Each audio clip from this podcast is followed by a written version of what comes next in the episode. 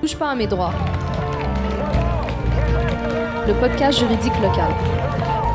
En raison de son profil d'homme noir, ce qui constitue du profilage racial. Il se pose la question à savoir si c'était un homme blanc qui était dans la même situation, est-ce que le traitement aurait été le même? Touche pas à mes droits. Le podcast juridique local. On y parle de quoi? De profilage racial. N'attends pas, informe-toi. On est là pour ça.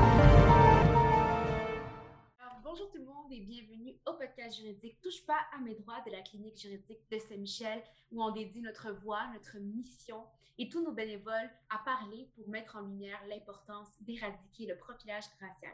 Alors aujourd'hui, je suis avec ma collègue Oumi, moi je m'appelle Iva euh, et on est avec également Lina et on est ici euh, aujourd'hui. Euh, donc encore une fois, un remerciement au Forum Jeunesse de Saint-Michel, à Néolabs et à la Ville de Montréal d'être nos commanditaires, d'être nos partenaires pour la réussite de cette émission.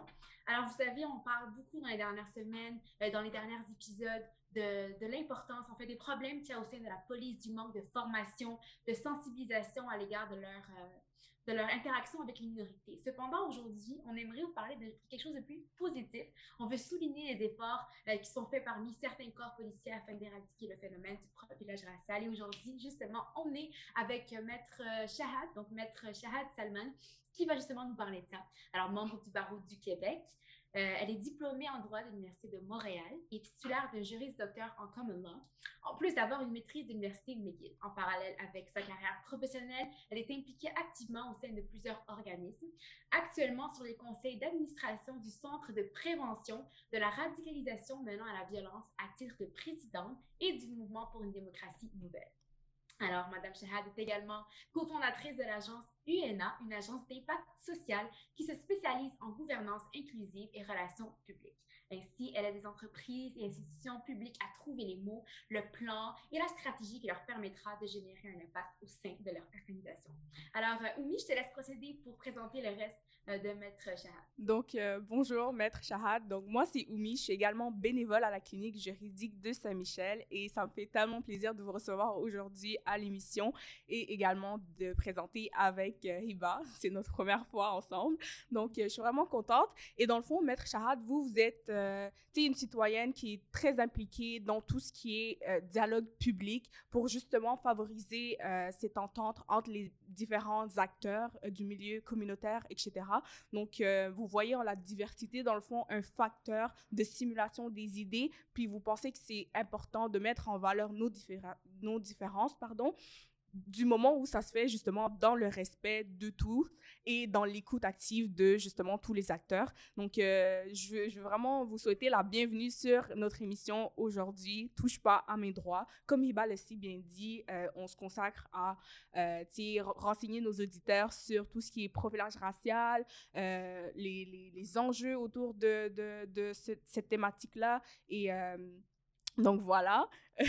Donc on sait qu'au cours des deux dernières années, au sein de, du service de police de Repentigny, dans le fond, la SPVR, euh, il y a eu beaucoup de critiques, euh, beaucoup de plaintes concernant euh, le profilage racial. Puis dans le fond, récemment, on a vu que la, la directrice, dans le fond, de ce service de police-là veut vraiment mettre de l'avant l'inclusion euh, des différents acteurs, mettre de l'avant le fait qu'ils veulent devenir, dans le fond, plus inclusifs. Donc, euh, vous, justement, vous travaillez euh, avec l'UNA. Corrigez-moi si je le dis bien, donc c'est U-E-N-A, l'UNA. Et dans le fond, c'est, comment dire, c'est, c'est dans le fond euh, un, organisme d'impact social spécialisé dans la gouvernance inclusive, si je ne me trompe pas. Donc, vous allez nous donner un peu plus de, renseignements là-dessus. Donc, vous, vous êtes conseillère principale au sein de cet organisme-là. Et euh, on voulait savoir un peu, c'est quoi votre rôle? C'est quoi le rôle de cet organisme-là? Qu'est-ce que vous faites concrètement euh, avec les acteurs, les discussions qui sont menées? Qu'est-ce qui fonctionne dans le fond? Donc, ben, premièrement, bonjour à vous. Euh, c'est vraiment un, un plaisir de participer à, à ce, à ce podcast. Euh, puis, euh, vraiment contente d'embarquer dans, dans cet échange-là. Donc, en fait, l'agence UNA, on dit UNA et non pas UNA. Parfait. UNA. et donc, comme vous l'avez dit, c'est une agence d'impact social qui se spécialise en gouvernance inclusive, relations euh, publiques et communautaires. Et en fait, l'agence est partie, en fait, c'est deux cofondatrices. Principale et avec ma collègue Dafina Savic. Et aujourd'hui, on est une équipe quand même de six personnes avec assez, des parcours assez diversifiés.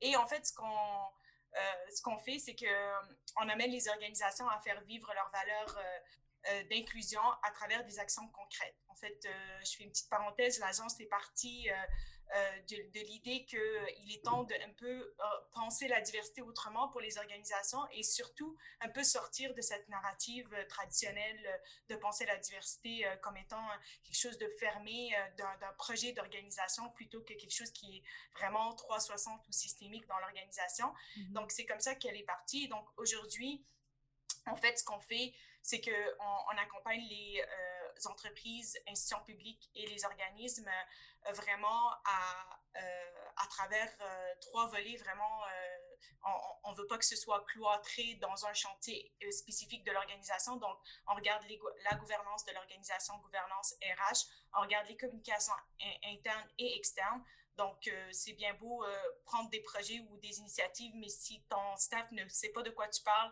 donc euh, il y, y, a un côté, un angle mort qui t'échappe. Donc, communication et relations publiques et communautaires. Et on parle vraiment de relations avec le public. On sort de l'approche un peu traditionnelle de qu'on peut prétendre langue de bois. C'est de dire qu'aujourd'hui, en 2021 et dans les années à venir, il n'est plus vraiment possible de, de parler de changement dans ton organisation sans vraiment bâtir un, réel euh, réseau euh, de, de, contacts et de conversations avec, euh, avec ton, ton entourage, que ce soit une institution publique, c'est-à-dire tes citoyens, ou même une entreprise privée, tous tes partenaires locaux. Donc, c'est vraiment ça, c'est vraiment ça l'agence. et je dirais, euh, il y, a, vraiment trois valeurs qui teintent un peu la conversation qu'on va avoir, mais aussi tous les, les, autres mandats qu'on accomplit. C'est que, de un, on n'y voit pas, euh, on n'est pas dans une perspective de cocher des cases. C'est pas du tout. Euh, en fait, dès qu'on sait qu'il y a des cochages de cases, on s'en va ailleurs. On, on, a vraiment notre temps et pression. On va le mettre vraiment avec des organisations qui s'embarquent de façon authentique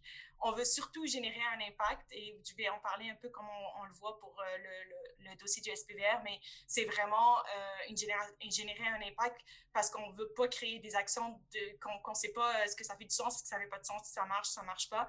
Et à la fin, vraiment, un troisième euh, valeur qui, était vraiment, qui est vraiment importante, c'est on est vraiment ouverte à la conversation, on prend l'organisation là où est-ce qu'elle est. On, on, fait vraiment du sur-mesure. Il n'y a pas une organisation qui prétend ne pas être inclusive mais c'est de voir comment est-ce qu'on, avec la réalité de cette organisation, comment est-ce qu'on peut faire vivre vraiment ces valeurs-là à travers des actions qui font du sens pour, euh, pour l'organisation. Donc, euh, voilà euh, l'agence.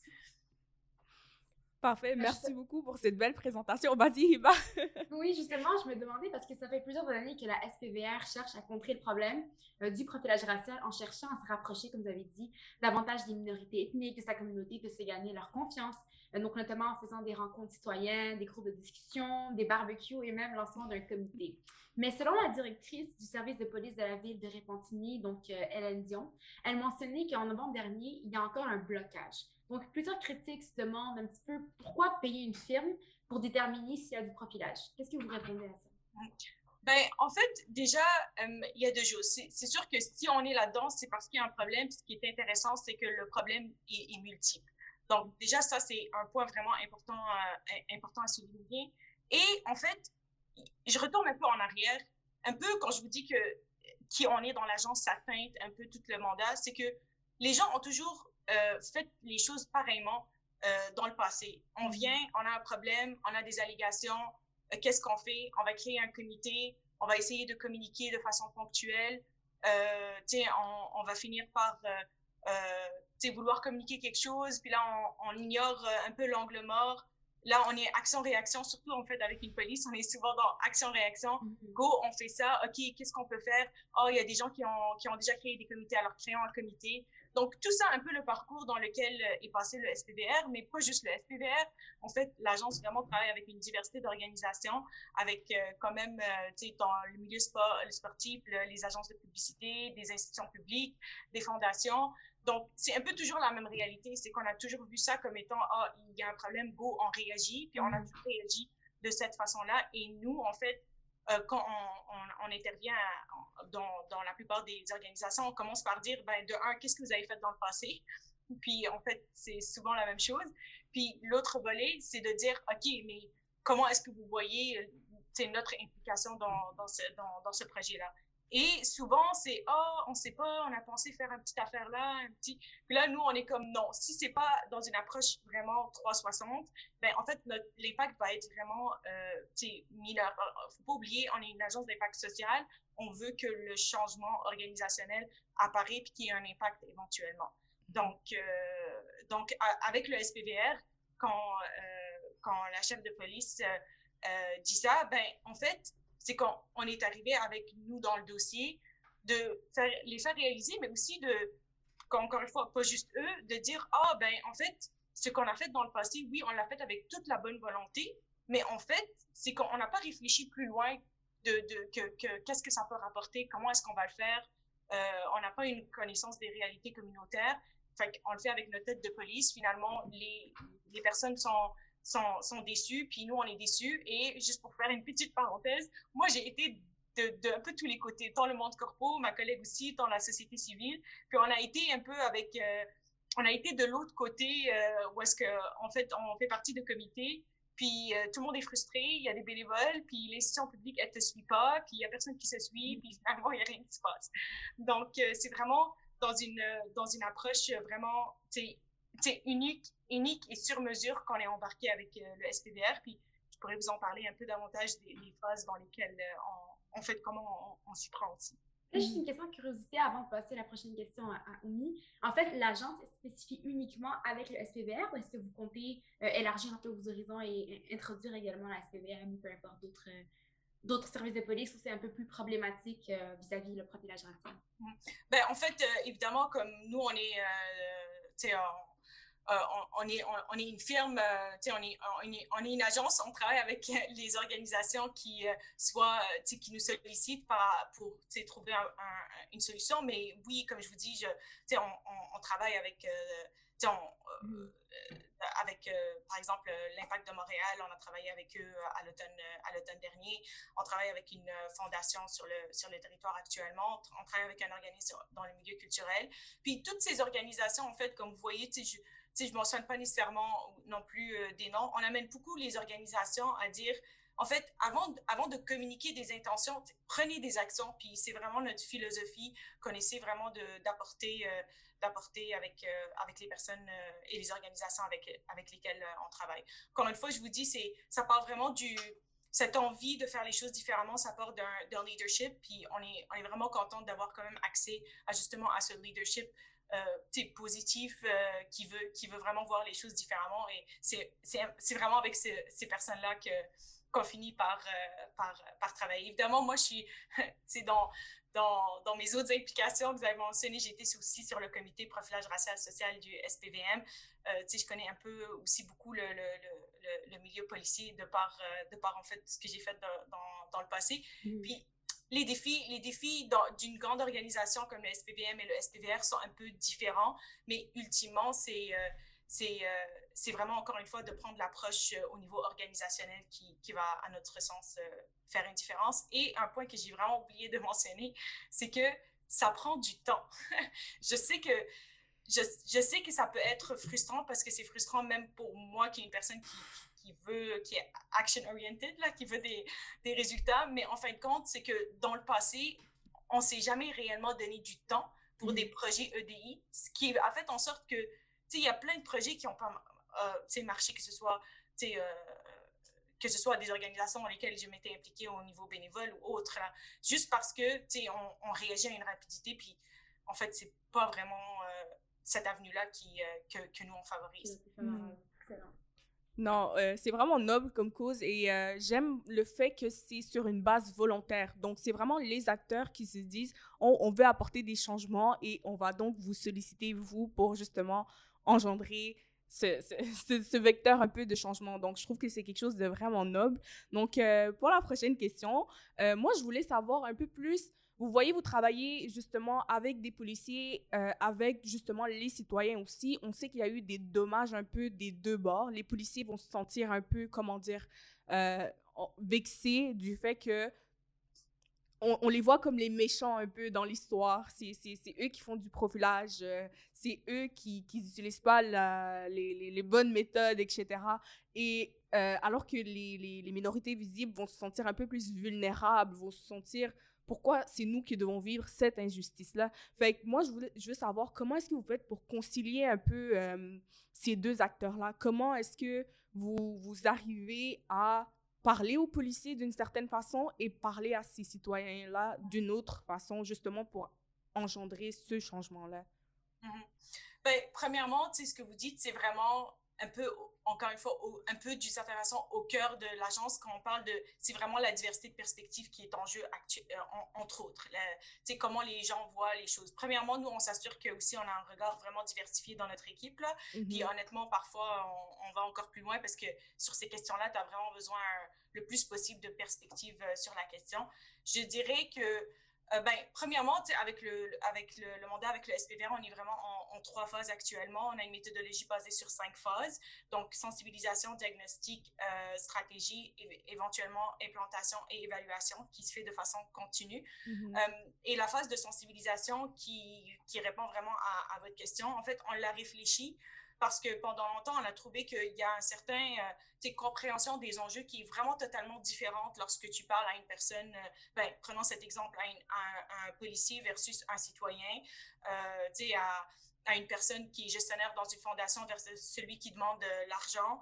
Donc, vraiment, c'est, c'est, ce sont des perspectives qui sont différentes, mais nous, on, regarde l'organisation, puis le, le changement organisationnel passe par le fait justement que les gens à l'intérieur de l'organisation comprennent qu'est-ce qui va se passer. On n'est pas dans une approche de dire un peu, un peu classique qui s'est fait, qui continue à se faire souvent, c'est qu'on annonce qu'on veut faire un plan d'action, on, travaille avec des, consultants, six mois plus tard, on a un plan d'action, puis mhm. la société civile elle regarde ça, puis elle dit, OK, ben ça nous parle pas. Puis l'interne, en fait, il peut pas le dire publiquement, mais il le dit à l'interne, puis il regarde ça, puis il dit, ben ça marche pas plus pour nous non plus, puis on, bon, bof, là, on sait pas si on va embarquer là-dedans.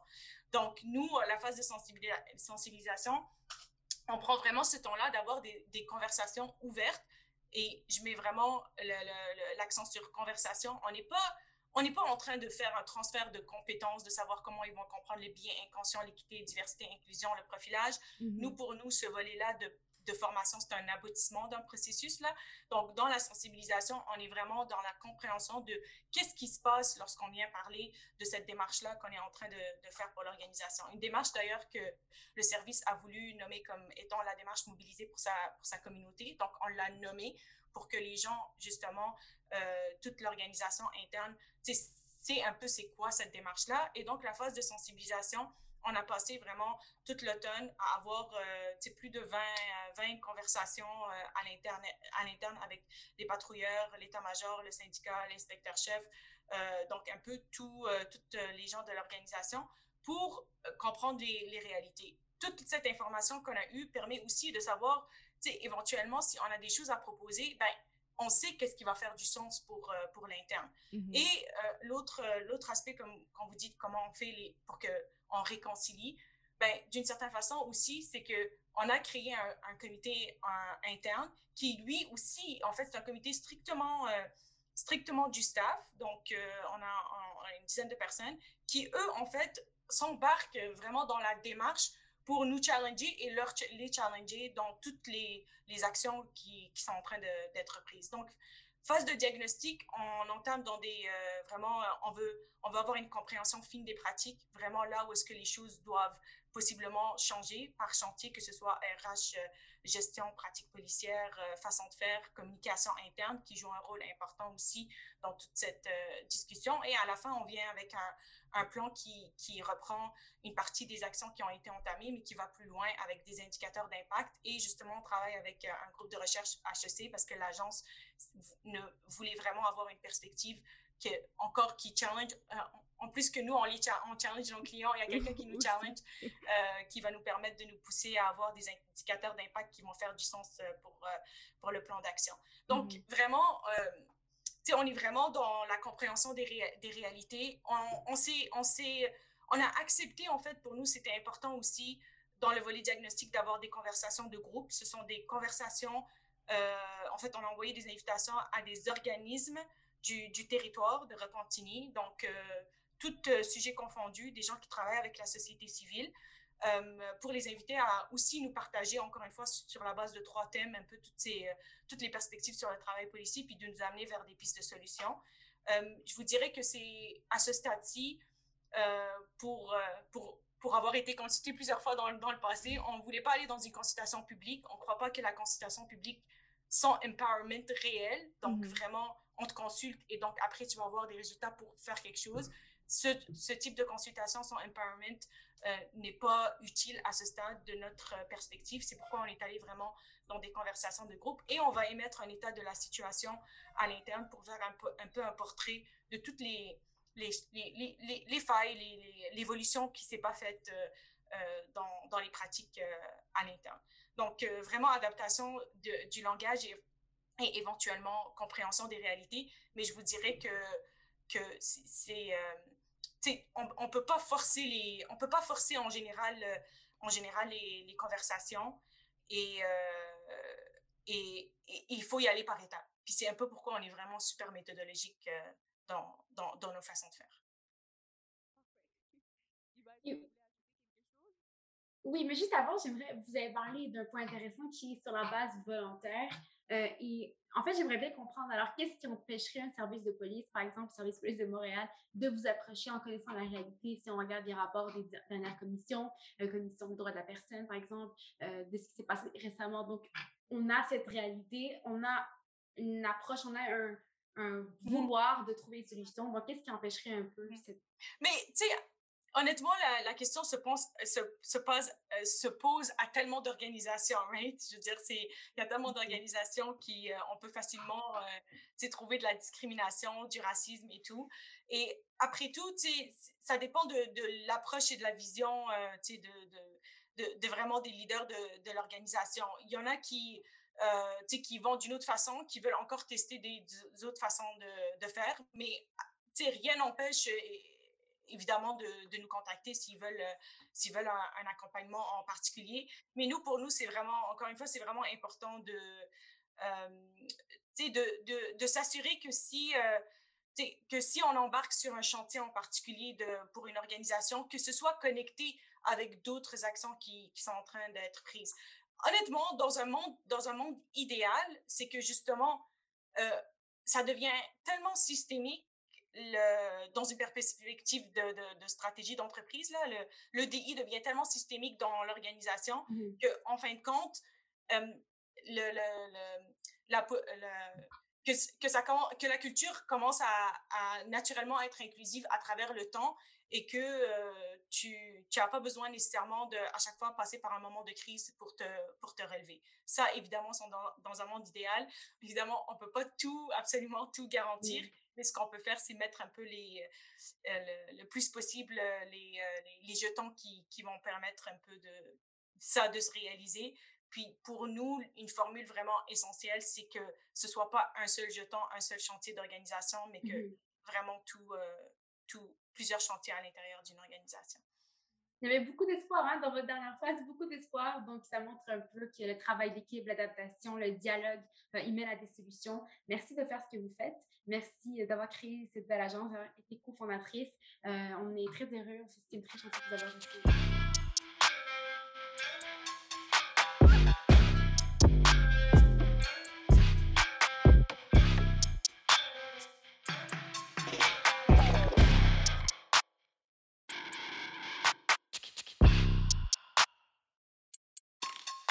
Merci beaucoup d'être là avec nous euh, à l'émission Touche pas à mes droits. Donc, c'est une émission, euh, un podcast juridique dans le fond qui est consacré au profilage racial. On démystifie un peu c'est quoi, on vulgarise l'information pour les auditeurs. Donc, euh, voilà, je voulais un peu plus vous présenter à nos auditeurs. Donc, vous êtes, je vais pas le dire là, mais vous êtes activiste je dis que je vais pas le dire. Pourquoi? Parce que j'écoutais la dernière fois le podcast avec euh, Black Girls from Laval, puis vous disiez justement que vous n'aimez pas ça qu'on vous décrive euh, comme étant activiste, parce que juste votre existence, c'est être activiste. Puis moi, je suis d'accord, puis I live by that, donc je suis vraiment contente. Et je vais vous laisser dans le fond expliquer, vous êtes qui, Thierry Lindor? Est-ce que vous pouvez vous présenter un peu plus à nos auditeurs? Oui, ça me ferait plaisir. Je connais IBA, mais est-ce que vous pouvez répéter votre nom? Parce que ça dit clinique juridique en De. Saint-Michel, hein? Ça aide pas trop. Donc, euh, je m'appelle Oumi. Euh, Oui, exactement. Donc, Oumi, je suis également bénévole à la clinique juridique de Saint-Michel. Donc moi, je m'appelle Thierry Lindor, je suis entrepreneur, euh, je suis citoyen engagé. J'aime Mhm. ça dire que je suis, je suis engagé en tant que citoyen. Je fais mon devoir de citoyen qui est d'être, euh, pas douteux, mais d'être euh, curieux de ce qui est fait dans notre société. Donc c'est ce que je fais en tant que citoyen. Je suis aussi délégué au G20. Ah, J'ai représenté le Canada au G20 euh, au Japon l'année dernière et en Arabie Saoudite l'année qui vient de passer. J'ai l'intention d'aller à Rome euh, au mois de novembre, je crois, septembre. Et euh, je suis aussi délégué aux Nations Unies dans le cadre de la décennie euh, des personnes d'ascendance africaine qui se termine en 2024. Donc, sinon, à part ça, j'ai cofondé euh, FACE avec plusieurs personnes engagées qui a réussi à, à s'entendre avec le gouvernement fédéral sur une somme de 221 millions pour les, euh, les entrepreneurs noirs. Donc ça, c'est une, une de mes grandes fiertés. Et la dernière chose, c'est My Voice Matter, qui est mon petit bébé, mon, mon, mon, non-profit, que, que, où est-ce que je paye des jeunes personnes noires, brunes, musulmanes, BIPOC, pour, pour lire des livres. Je leur paye un, un salaire de 14, 15 dollars de l'heure, 15 dollars, 15 dollars de l'heure, ouais. Euh, pour qu'ils lisent des livres, pour qu'ils apprennent à débattre, pour qu'ils apprennent à être engagés citoyennement. Wow, merci Thierry de Une faire ce que course, tu fais. Je pense c'est très important. Puis c'est un bel exemple euh, pour tous les jeunes euh, qui te regardent de dire je peux, avec mes talents à moi, toi, tes talents, c'est la communication, c'est l'entrepreneuriat, avec mes talents à moi, faire la différence également, puis être une personne engagée. Aujourd'hui, on voulait parler à la clinique juridique de Saint-Michel, donc le podcast Touche pas à mes droits. On parle énormément donc, du service de police, qu'est-ce qu'ils doivent faire, le port de caméra, pourquoi le privilège racial, c'est quoi les biens inconscients. Aujourd'hui, avec toi, on aimerait parler des médias et on aimerait parler de l'influence des médias dans ce- cet aspect-là et comment faire pour démystifier un peu ce qu'il faut être écouté, ce qu'il ne faut pas écouter. Je tiens à dire que je pense, je pense qu'on est tous d'accord sur ça, que les médias ont un énorme impact sur ce qui se passe. Il y a des personnes qui ne comprennent pas le racisme systémique, qui vont se baser un petit peu sur les médias populaires pour former leur opinion et malheureusement, ça va engendrer un petit peu une répétition, puis etc. Mhm. Alors, j'ai envie de te demander, donc, qu'est-ce que tu penses? Comment les médias influencent positivement ou négativement le débat sur le privilège racial ou la position des minorités en général? Très bonne question. Moi, je crois que le, le, les médias, on, appelle les médias le quatrième pouvoir. hein. Pour votre audience, allez regarder qu'est-ce que ça signifie, parce que je pense pas qu'on a le temps de le décortiquer. Mais le quatrième pouvoir, ça dit tout. Euh, Malcolm X, qui est un de mes héros, a dit euh, euh, les médias, c'est l'arme la plus puissante de la planète. Ça a le pouvoir de rendre les innocents euh, coupables et les coupables innocents. Et, et je pense que moi, l'image que j'aime illustrer lorsque je, je décris pourquoi les médias sont importants, Mhm. c'est un peu comme dire si notre société, euh, notre société c'est comme un arc-en-ciel. C'est comme si on avait euh, une, au, au primaire, au secondaire, on arrivait avec les trucs où est-ce qu'on avait plein de couleurs, puis on faisait de la gouache, ou on faisait de la peinture, hein. On se rappelle tout ça. Donc, moi, pour moi, les médias, c'est, eux qui ont en réalité le pinceau. Donc, on peut avoir toutes les mêmes couleurs, des belles couleurs, les couleurs de l'arc-en-ciel, euh, des gens, des intersectionnalités, euh, autochtones, euh, binary, non-binary, all of that beautiful stuff. On peut avoir tout ça, Mhm. mais les gens qui ont le pouvoir de peinturer euh, cette fresque, c'est les médias. Mhm. Parce que, qu'on le veuille ou non, on, on voit l'érosion des médias traditionnels. La preuve, aujourd'hui, ce qu'on est en train de faire, dans les années 2000-2010, ça n'aurait pas été possible. Omi n'aurait pas pu être à la télé en tant que femme noire, ouais, absolument, femme noire voilée, et toi, Iba, en tant que femme musulmane, assumée, fière de l'être, non plus. Donc, Mhm. moi, j'aime dire aussi qu'on parle de télévision couleur, mais il y a juste une couleur. Et ça, c'est ça, c'est ça, c'est voulu. Il faut pas croire que ce n'est pas voulu. Donc, le rôle des médias dans le profilage racial ou dans les piliers du racisme systémique, on sait qu'il y en a six grands piliers selon les économistes et les sociologues. On parle un, un- un- le premier pilier, l'immobilier, où est-ce qu'on habite, est très important, les quartiers dans lesquels on vit. On a du, du racisme systémique là. Après ça, c'est l'éducation. On voit qu'il y a du racisme systémique au sein du système euh, éducatif comme on le connaît, juridiquement parlant. Le Mhm. système judiciaire incluant le profilage racial et la police, euh, les juges, euh, les lois. On sait qu'il y a du système du, du racisme systémique. Le quatrième point, c'est toujours les médias. Pour le quatrième pouvoir, mais aussi le quatrième point de ces piliers du racisme systémique, qui est les médias. Après ça, on a la, l'acquisition de richesse en numéro 5 et la santé en numéro 6, comme, comme on vient de le voir, un, un autre désastre euh, qui ressemble un peu à, à Joyce Echaquan qui commence à, à, rouler sur les médias sociaux, où est-ce qu'une femme noire euh, camerounaise, si je ne m'abuse, ouais. a été en détresse, fait une vidéo, 48 heures plus tard, elle est morte.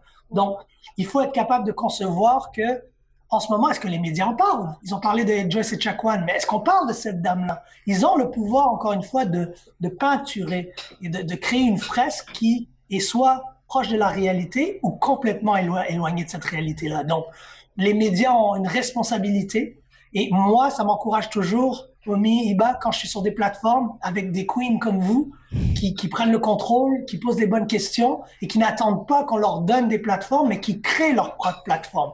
Donc moi, je vous dis chapeau parce que c'est la façon de contourner ou du moins de forcer les médias à comprendre qu'ils sont en train de mourir parce qu'ils n'ont pas embrassé l'équité euh, sociale et surtout l'inclusion. Parce que la diversité, ça c'est un autre débat en soi, mais quand eux ils cochent leur case de diversité, c'est parce qu'ils ont une femme blanche à la télé. Mm-hmm. Quand ils cochent leur case de diversité, c'est parce qu'ils ont un homme blanc à la télé qui s'identifie de la communauté LGBTQ+.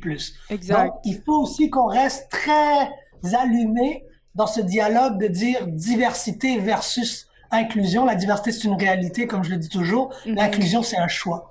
Et les médias et tous les piliers du racisme systémique ne font malheureusement pas le choix d'être inclusifs. Exact. Je pense que tu as donné un exemple, puis avant d'enchaîner sur la deuxième question, j'aimerais bien qu'on parle, qu'on donne exemple, un exemple ensemble, pardon.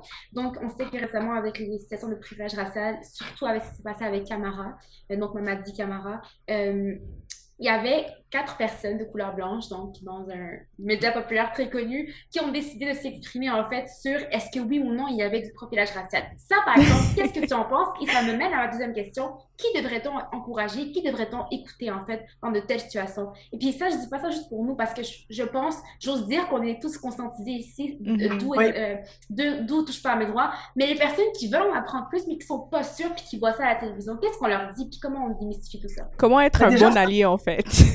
Oui, comment être un bon allié? Ben déjà, ça, ça envoie un message clair. Tu sais, Mhm. quand, quand un média dit je, je mets quatre personnes caucasiennes qui ont logiquement. Parce que le débat est, est très pernicieux au Québec. Lorsqu'on dit, mais de quel droit est-ce que ces gens-là vont parler de racisme systémique? Eux vont se défendre en disant, mais nous, les francophones, on a vécu du racisme. Mhm. Et, et, et ça, c'est c'est très dangereux comme narratif. Pourquoi? Parce que, comme je le dis toujours, ce n'est pas que les, les personnes blanches ne vivent pas de, race, de discrimination, pardon, pas de racisme, de discrimination ou d'oppression.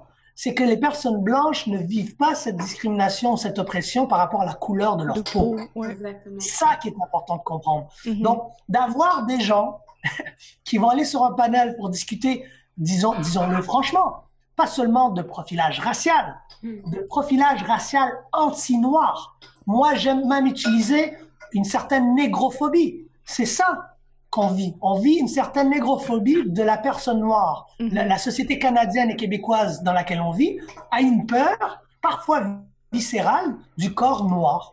Que ce soit une homme, une femme, euh, quelqu'un de la communauté LGBTQ+, des autochtones. Donc, il faut appeler une orange une orange. Maintenant, est-ce qu'ils ont le droit d'en parler? Absolument. Est-ce que c'est hypocrite? 100%. Est-ce que les Québécois accepteraient que quatre anglophones, dans les années 60, pendant la Révolution tranquille, c'est ça le contexte Exact, C'est de poser la question. Mhm. Pendant la Révolution tranquille, dans les années 60, quand Michel Lalonde euh, fait un poème mythique Speak White. Et, et- et que Paul Rose et, et- et- et, euh, Pierre Vallière parlent de les N-words blancs d'Amérique, est-ce qu'on aurait accepté ou est-ce qu'on aurait été outré que quatre personnes anglophones caucasiennes Mhm. parlent de la langue française? Jamais, jamais, jamais. Donc, il faut rester cohérent et surtout, il faut pas prendre les gens pour des imbéciles. C'est ça. Moi, c'est ça qui m'offusque le plus. C'est rendu là, c'est du, c'est du. Moi, j'appelle ça du trolling médiatique.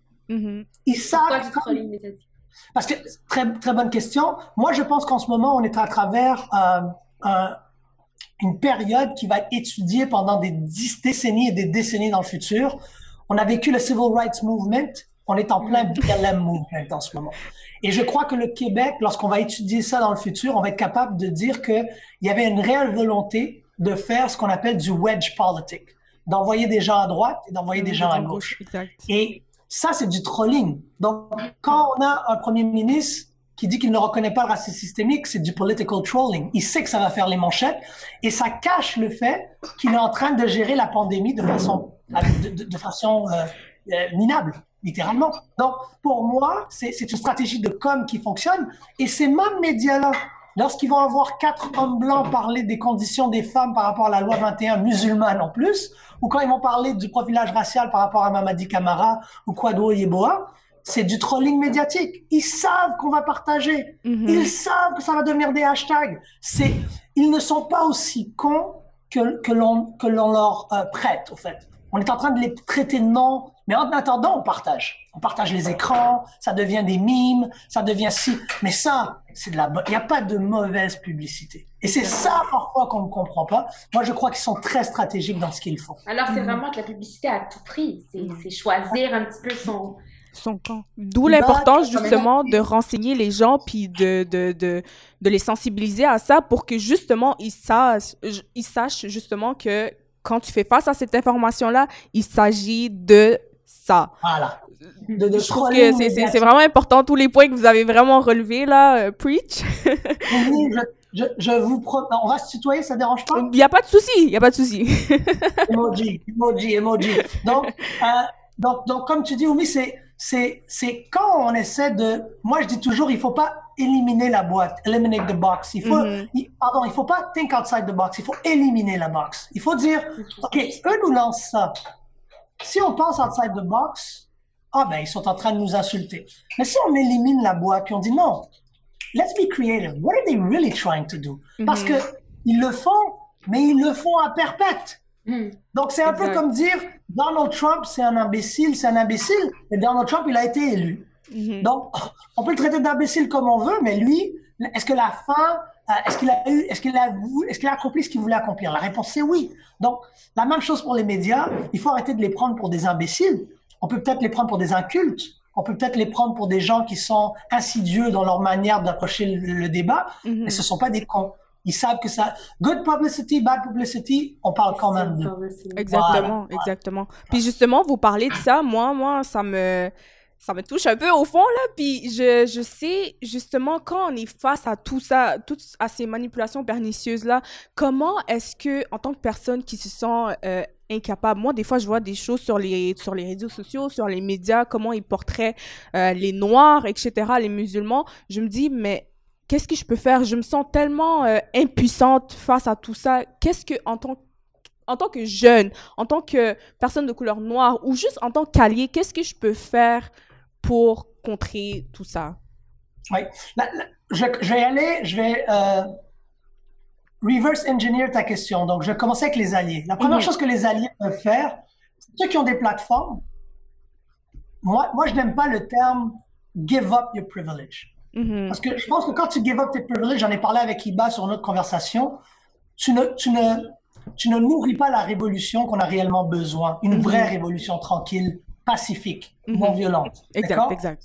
quand tu give up tes droits, si tu es un homme blanc ou une femme blanche privilégiée, si tu donnes tes droits, bah, on n'est pas dupe non plus. Tu peux les ravoir dans deux semaines, trois semaines. Tu peux faire un mea culpa et revenir dans la machine en deux secondes. Exact. Le meilleur exemple que je peux te donner, c'est Vé- Véronique Cloutier. Si Véronique Cloutier, elle veut vraiment être une alliée, il faut pas mettre faire du symbolisme avec un magazine et mettre 11 femmes noires sur la page couverture. Ce qu'il faut faire, c'est, parce que ça, c'est give up your, your, your, your, privilege. C'est que tu donnes ta couverture qui est d'habitude ton visage et tu dis, ah, maintenant je la donne à des personnes noires. Tu Mhm. reprends tes privilèges économiquement par la suite. Un vrai, une vraie chose qu'il faut faire, comme on dit en anglais, don't give your privilege or lose your privilege. Leverage your privilege. Mhm. Il faut leverager vos privilèges. Et ça, c'est différent parce qu'on ne dit pas de les perdre.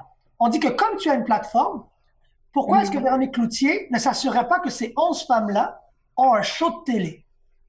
Elle a la capacité de le faire. Mhm. Elle, elle est une productrice. Pourquoi est-ce qu'elle ne donne pas un show à, à Neila des, des Girls from Laval? Pourquoi elle ne donne pas un show à, à Jessica Prudencio? Mhm. Pourquoi elle ne donne pas un show à Dorothy? Pourquoi est-ce que le prochain Bye Bye n'est pas hosté par Steve Daniel? C'est ça, leverager ses privilèges. C'est de dire, j'ai des privilèges Et je vais pas seulement te dire comment faire, je vais te montrer comment faire. Et je vais t'épauler. C'est la différence, comme je dis toujours, entre le mentorship et le Mhm. sponsorship. Exact. Le, mentorat, c'est je te dis comment faire et je te dis bonne chance. Le sponsorship, le sponsorat, ça se dit pas, mais le sponsorship, c'est Mhm. je te prends par la main, je te rentre dans la salle et je sors pas de la salle tant qu'il n'y a pas une entente qui est signée. Mhm. Et c'est ça qu'on a besoin des alliés. On n'a pas besoin qu'ils perdent leurs privilèges, on a, on a besoin qu'ils les, euh, qu'ils expandent leurs privilèges ou qui, encore une fois, qu'ils refinancent leurs privilèges pour aller permettre une acquisition black, une acquisition autochtone, une acquisition femme, musulmane. Mhm. Pour les personnes racisées, les jeunes, la première chose que vous pouvez faire lorsque vous êtes outré dans les médias, c'est prendre vos plateformes qui sont disponibles. Allez sur les médias sociaux, parlez-en. Mhm. C'est pas Thierry qui doit en parler, c'est pas Fabrice Ville, c'est pas euh, Black Girls from Laval, c'est pas Woke ou whatever. Non. Faut arrêter de penser que, ah oui, mais eux, ils ont leur plateforme. Non. Mhm. Iba, elle avait pas de plateforme avant qu'elle prenne sa plateforme. Toi, Oumi, t'avais pas de plateforme avant que tu décides de faire ce que tu fais maintenant. Exact. Et c'est ça qu'il faut. Ça Mhm. prend plus de jeunes mélanisés qui se disent, maintenant j'en ai marre, je prends ma plateforme. Que tu commences à parler à 5 personnes, ou à 50, ou à 500, on s'en bat les reins. C'est pas ça le but.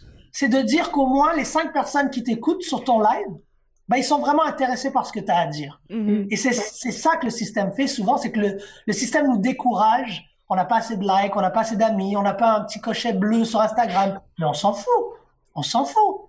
Il y a des gens qui ont des cochets bleus qui disent n'importe quoi. Il y a des gens qui ont des millions de followers qui servent à rien. Ce sont, ce sont des poteaux, ils servent absolument à rien. Donc moi, je suis beaucoup plus intéressé par la nano-influence que Mhm. toutes les personnes hip-hop peuvent avoir et aussi ne partagez jamais, au grand jamais, des articles qui vous oppressent. Parce que quand vous partagez un article, je ne vais pas nommer de compagnie, mais on les connaît, Oui. un article du- de, de Montréal ou de Québec ou de médias qu'on connaît qui oppressent les femmes, les musulmans, les noirs, les autochtones, bah, eux, un partage, pour n'importe qui qui comprend le marketing d'influence ou l'algorithme de Google, Twitter, Instagram, Facebook, un partage, ça vaut de l'argent. Mhm. Un partage pour ces plateformes-là, c'est 5 à 10 dollars de revenus.